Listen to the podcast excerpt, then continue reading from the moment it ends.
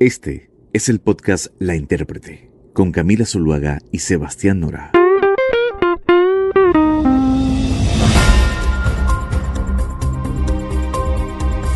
Hoy vamos a hablar aquí en La Intérprete de un tema que se conoció en los últimos días y es la colaboración periodística internacional más grande que se ha hecho en el mundo, los Pandora Papers, un trabajo de investigación que expone las complejas redes de fortunas ocultas de poderosos personajes de todo el mundo. Conocimos gracias a esa investigación nombres de presidentes, artistas, empresarios, escritores y deportistas, Sebastián. Esta información, Camila, fue el resultado de depurar la filtración de casi 12 millones de documentos que revelan riqueza oculta, evasión de impuestos y en algunos casos lavado de dinero. Dependiendo, Camila, de la jurisdicción de cada país, esto supone o no, o no un delito. Pero en muchos casos no hay ningún inconveniente legal. Yo creo que cada caso es un mundo diferente. Pero mire, esta investigación sobre los Pandora Papers, como se conoció, que es la segunda parte, digámoslo así, de esa famosa de hace algunos años que se llamó los Panama Papers, fue hecho nuevamente por el Consorcio Internacional de Periodistas de Investigación y CIJ.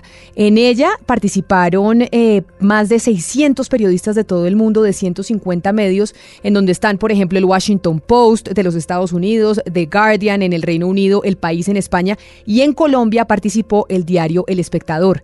Este trabajo les tomó a los periodistas cerca de dos años y sacaron eh, la información, entre otras, de 14 despachos de abogados que tenían archivos dedicados y pues diseñados a ejecutar la creación de sociedades offshore y realizar el traspaso de esos recursos de la gente más rica del mundo.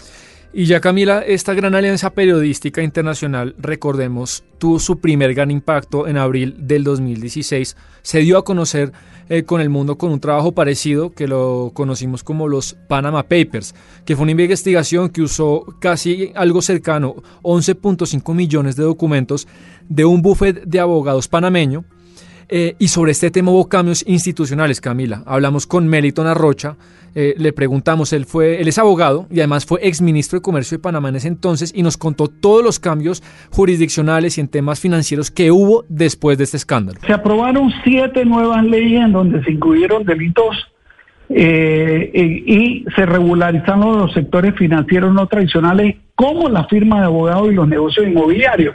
Dentro de eso se le plantearon a la firma de abogados la obligación de tener que conocer quién es el, beneficiario final de la compañía. Y aquí les explico, hasta ese momento los grandes bufetes de abogados en Panamá recurrían a la gran banca internacional que eran quienes referían los clientes.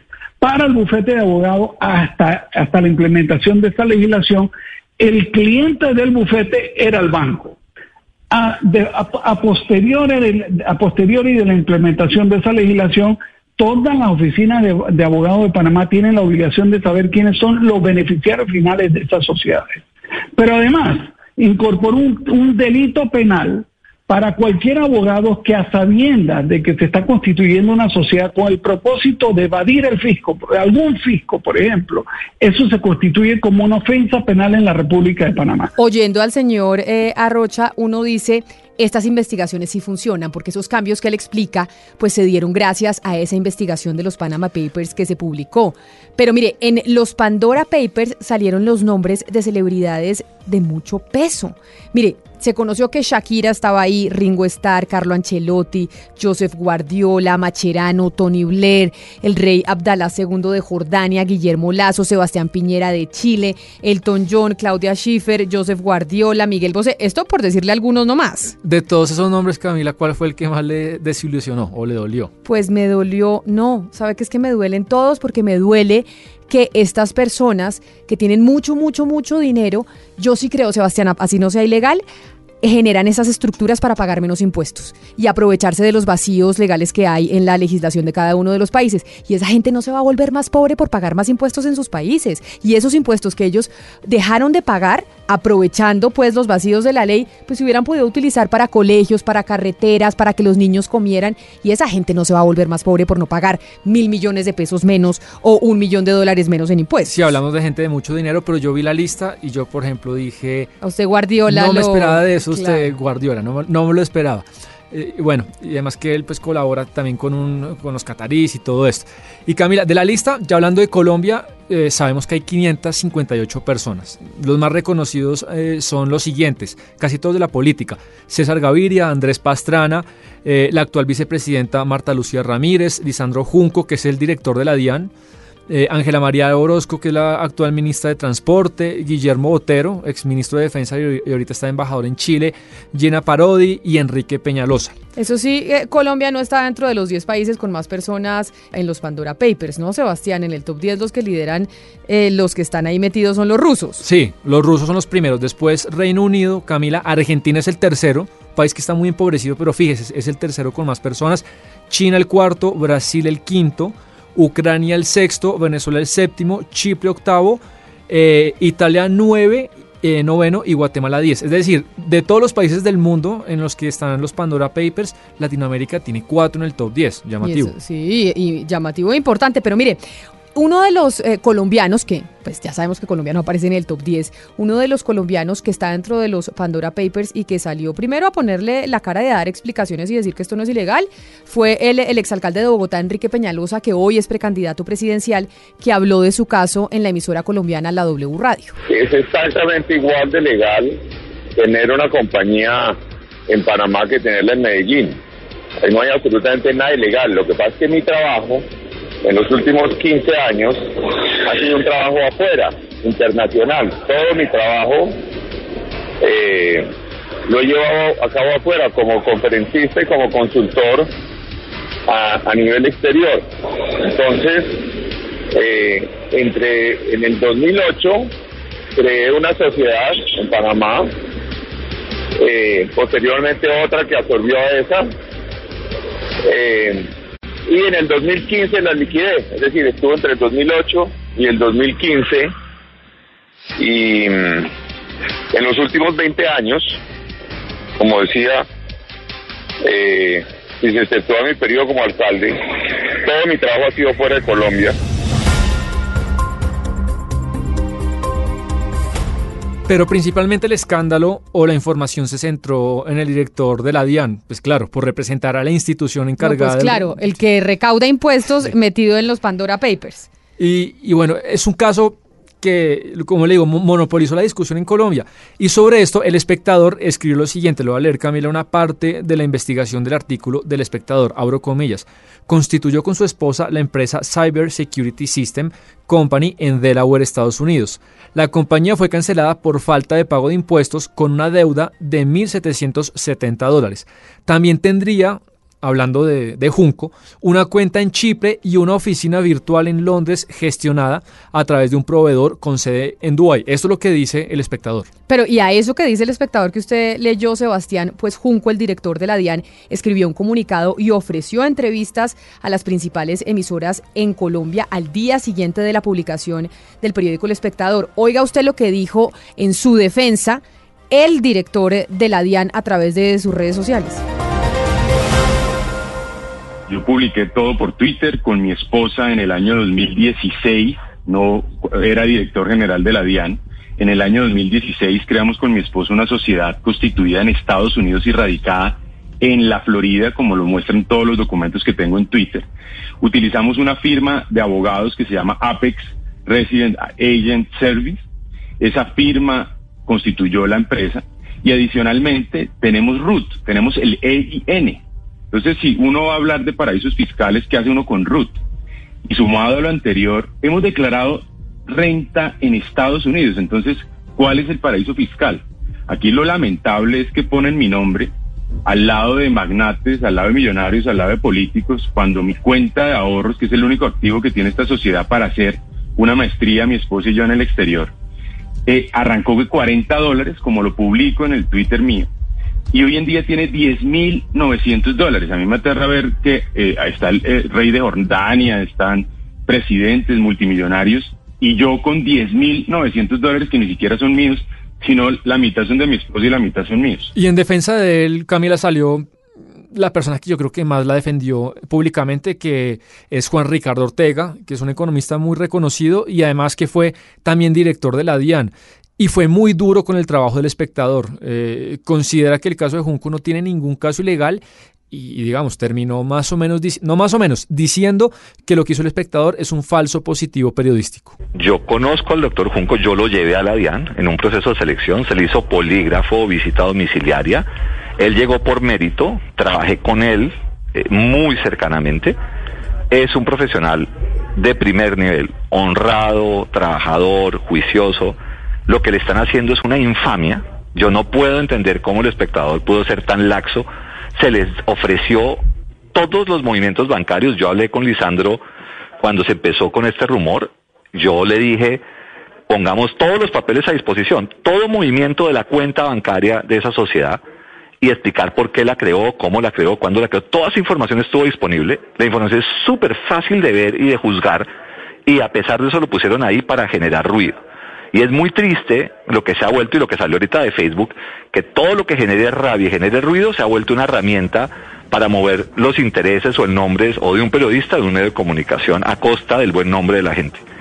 A mí como colombiano me duele en el alma, ¿sí? que a una persona que no ha hecho nada y que está dispuesta a hacer totalmente todo transparente, le estén trapeando el piso con su nombre.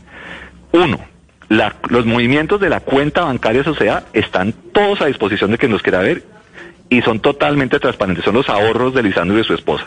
¿Por qué monta una sociedad en Florida? Porque él es asesor tributario y si va a estudiar allá y para poder prestar los servicios, lo mismo que le pasa a Peñalosa, montaron una sociedad para poder prestar servicios de consultoría en el exterior. Pues por eso que dijo el señor Ortega, quien fue director de la DIAN en el pasado y llevó al señor Junco a la DIAN, pues decidimos consultar a Fidel Cano, que es el director del periódico El Espectador, sobre lo que dijo Ortega. Y mire, Escuche, Sebastián, lo que respondió Fidel Cano.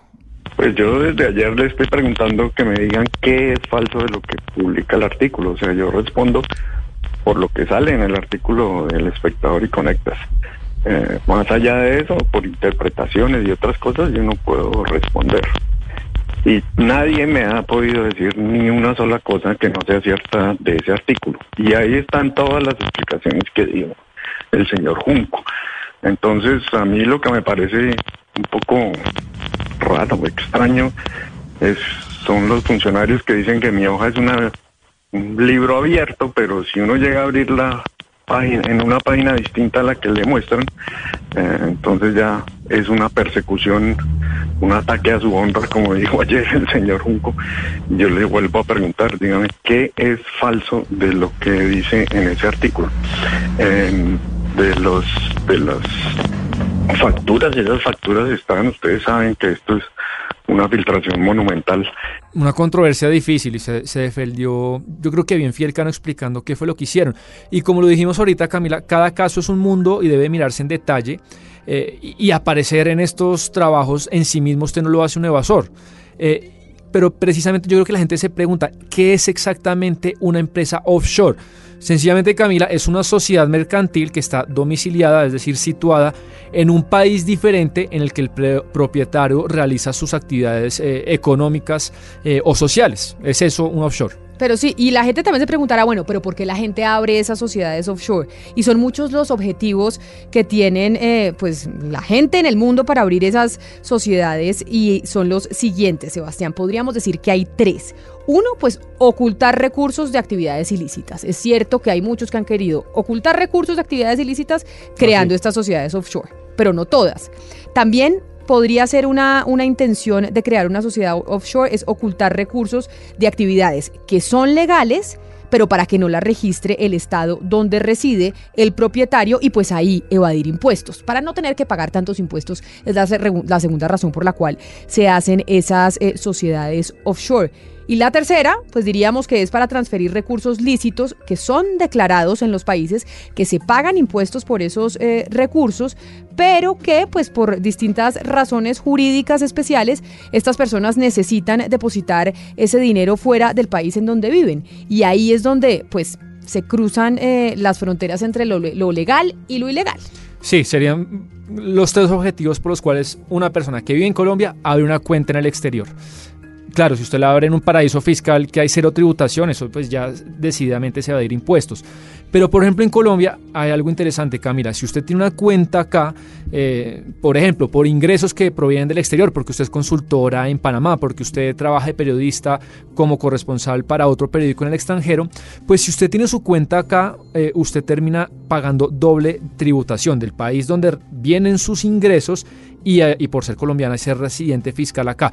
Por eso esas personas, algunas, no todas, abren cuentas en el exterior, eso fue al menos lo que dijo por ejemplo Enrique Peñalosa, cuando tiene ingresos que provienen de esos países para no pagar dos veces impuestos. Mire, yo sé que se ha dicho mucho, Sebastián, que no todos aquellos que tienen compañías eh, offshore pues están haciendo algo ilegal, pero y esta sí es una opinión muy personal. Yo sí creo que aquí hay una perversidad eh, del sistema, porque esto lo que hace es que usted, aprovechando los vacíos legales que existen en diferentes jurisdicciones, pues hace eh, triquiñuelas para pagar menos impuestos. Eso es realmente lo que yo creo, esto es una opinión muy personal, que es la mayoría de, de, las personas que crean estas compañías y todas estas estructuras son asesorados por bufetes de abogados que cobran mucho, pero que les ayudan a pagar menos impuestos en sus países. Y eso es lo que, es perverso, que usted y yo terminemos pagando más impuestos o por lo menos una tasa más alta que la gente más rica de nuestro país. Yo, yo estoy con usted y creo que debe hacerse una diferencia entre los países que quieren ser fiscalmente competitivos, que quieren atraer inversión, y se pueden enumerar, por ejemplo, Camila, Irlanda, Chile, Taiwán, a con los países o las islas minúsculas del Caribe que son decididamente paraísos fiscales. Yo no creo que sea lo mismo tener una cuenta en Panamá o en Irlanda que tener una cuenta, por ejemplo, eh, no sé, en Chiat o en, o en, las Islas Vírgenes, que, donde no hay información financiera, donde el Estado no le va a usted la información de eh, quién tiene esas cuentas y donde tiene unas tasas de tributación ridículas. Eso sí es decididamente evadir el fisco sin ninguna duda.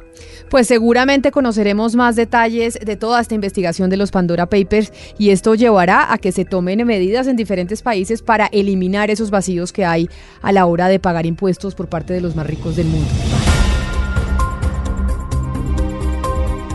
Usted, gracias por haber hecho clic ahí en la intérprete y por seleccionar este podcast todos los jueves. Tenemos un episodio distinto cada semana.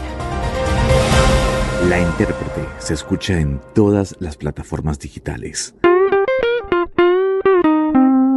Un capítulo nuevo cada semana.